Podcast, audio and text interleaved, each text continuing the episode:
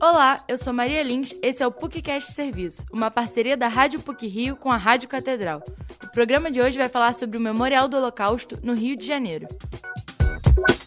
Foi inaugurado o Memorial do Holocausto no Rio de Janeiro. Ele fica localizado no topo do Morro do Pasmado, em Botafogo, na Alameda Embaixador Sanches Gavito, 133, Zona Sul. A primeira visão de quem chega ao local é um monumento de 20 metros de altura que representa os Dez Mandamentos.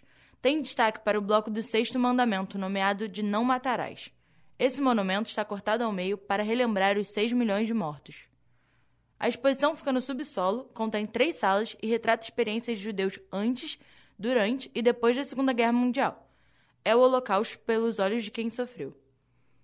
A primeira sala do museu retrata a vida antes do Holocausto, é iluminada, colorida e com sons do cotidiano para mostrar a rotina daquelas pessoas e tudo aquilo que foi perdido durante o regime nazista.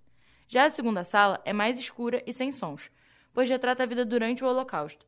As fotos são em preto e branco e o silêncio do ambiente só é quebrado quando o visitante toca em uma tela que automaticamente libera as histórias dos sobreviventes.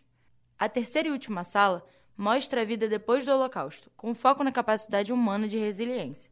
Além disso, tem um mapa com o fluxo migratório dos povos pelo mundo. O objetivo do memorial é conscientizar as pessoas para não repetirem os erros do passado. Segundo o curador do memorial, Alfredo Tomasquim, a exposição é um espaço de reflexão e de ensino sobre a importância de uma série de valores como a tolerância e o respeito. Valores estes que estão sempre sob ameaça e que precisam ser cuidados para que casos de discriminação e perseguição não ocorram. O Holocausto não começa com os campos de concentração, com os campos de extermínio ou com os guetos. O Holocausto começa com um processo de comunicação, de disseminação muito grande de mentiras, preconceito, com discriminação. E isso vai se ampliando até chegar à situação de uma política de extermínio de um grupo social. Então, ele termina sendo um alerta de como o ódio, como a intolerância pode nos levar a situações como aquelas que ocorreram durante o período do Holocausto. O curador também afirma que a exposição é para todo tipo de público, a partir de 12 anos de idade. O Holocausto hoje se tornou parte da memória da humanidade. Outro objetivo do memorial é servir como um espaço de reflexão para as pessoas de todos os grupos étnicos e religiosos. O memorial é uma proposta antiga, que tem mais de 20 anos. Foi uma iniciativa do vereador Gerson Berger.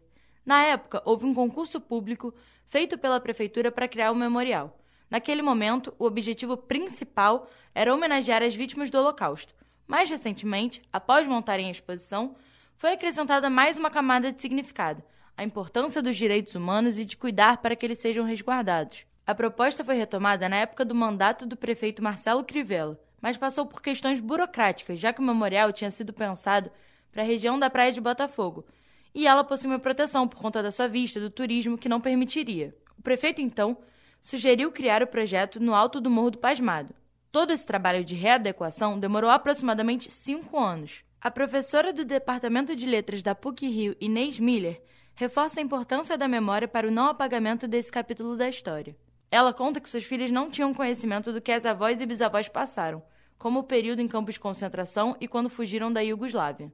Sobre contar e transmitir, eu acho também muito importante não só contar para fora das comunidades ou para fora da família. Eu acho fundamental que essa história dos sobreviventes ou não do Holocausto seja narrada e recontada dentro das famílias, porque não é óbvio, muita gente não sabe do que se trata.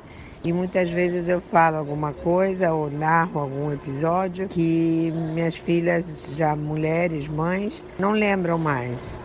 A exposição ficará aberta por tempo indeterminado e, segundo o curador Alfredo Thomas Kim, tem tido uma boa repercussão entre o público. A entrada é franca e o museu funciona de quinta a domingo, de 10 da manhã às 6 da tarde. A última entrada é 5 da tarde. A localização é no Morro do Pasmado, em Botafogo.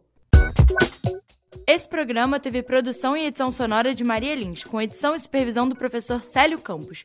Lembramos que a Rádio PUC faz parte do Comunicar, que é coordenado pela professora Cristina Bravo. Voltamos na próxima sexta-feira. Até lá!